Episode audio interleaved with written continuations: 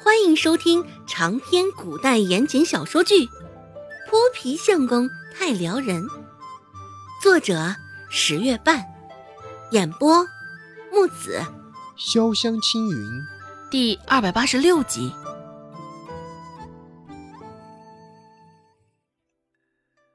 难得开心了一回，只是又因为张大海的事儿，周芷的一颗心又给沉了下去。整个下午，周芷也惴惴不安的，生怕待会儿回去的路上，张大海又跟之前一样跟踪他。银子、参鸡汤给他带来的快乐也全然都消失了。不过，顾寒生似是早就预料到了周芷会有这样的反应。周芷回去的时候，远远的就看到顾寒生候在了市场门口。周芷也是难得看顾寒生这般顺眼，更没有想到顾寒生会这般主动。不过走了一路，周芷都没有发现张大海的身影。顾寒生也是难得的大发慈悲，竟还陪着周芷去绿山上将那银两给埋了，而后又将他送到周家门口。周芷到周家的时候，天色已经很暗了。虽说张大海一直没有出现，周芷心里也甚是感激顾寒生的。顾寒生转身回去的时候，周芷交代了他也要小心一些。现在这夜路上，小心这张大海会埋伏他，突然蹦出来报仇。可能是因为顾寒生这般反常的主动保护他，周芷表现的也有几分反常。絮絮叨叨的，也挺关心顾寒生。踏进周家的院子，周芷发现院子中那股难闻的酸臭味儿淡了不少。不用想，周芷也知道这是周有巧的功劳。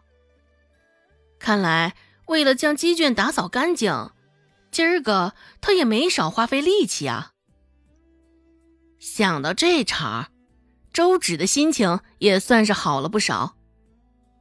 看到周芷，周有巧就起身忙活道：“啊，原来是周芷回来了，锅里还有糟米饭，特意给你留着的，怕你饿着，也怕将你的胃冻着。”周芷受宠若惊，今儿个这周有巧的画风有点不太一样啊，饶是心里奇怪的很。这个时候，周芷也没有将心中的那份纳闷表现在脸上。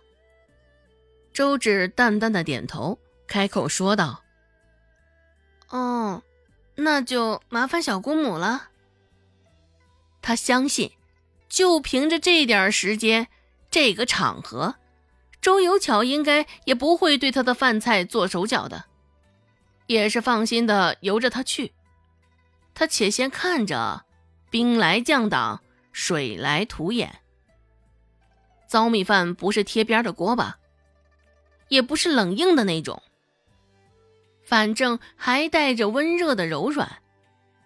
周芷不免更为纳闷的多看了周有巧一眼。俗话说得好，事出反常必有妖。小芷啊，昨个是小伯母不好。不应该误会你，哎，你能原谅小姑母吗？周有巧重新坐下，隔着一张桌子的距离，周有巧伸手抓着周芷的。说话时，周有巧也是一副情深意切的模样。若不是周芷经历了多，看过了不少心思诡异的人。指不定正要相信周有巧现在的真诚了。周芷扯了扯嘴角，掬起一抹甜甜的笑意，朝着周有巧说道：“ 小姑母说的什么话呀？嗯，哪有小辈生长辈的气的？”周有巧说道：“ 行，你能原谅小姑母就行。”孟婆子不动声色的将一切看在眼里，听进耳朵里，沉着声说道：“一家人就得像这样和和气气的。若是日后谁再给我添乱子，哼，我非扒了他的皮，让他滚出周家不可。”一顿饭，周有巧也没有再折腾出什么幺蛾子，非但没有作妖，还甚是频繁的给周芷夹着菜。就连洗碗这样的事儿，周有巧也都给揽了下来。平日里这些活儿也都是周芷与周兴在做的。若周芷没有记错的话，这是周有巧在周家待的最后一个晚上了。隐隐之中，周芷觉得这个晚上不会有那么太平。毕竟周有巧为了留在周家。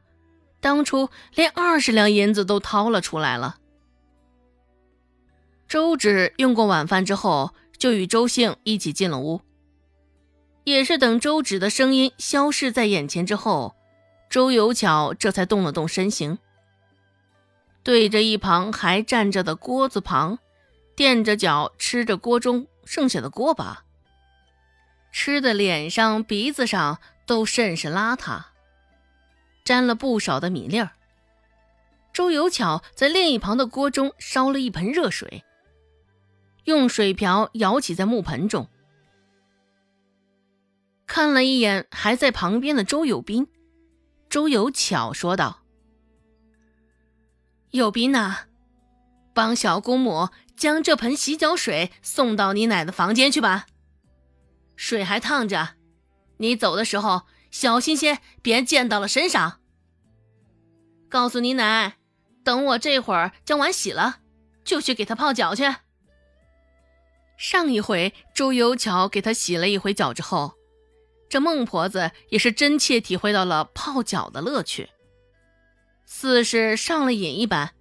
现在也责令着周有巧要求每天给他洗脚，心里虽是十万个不乐意。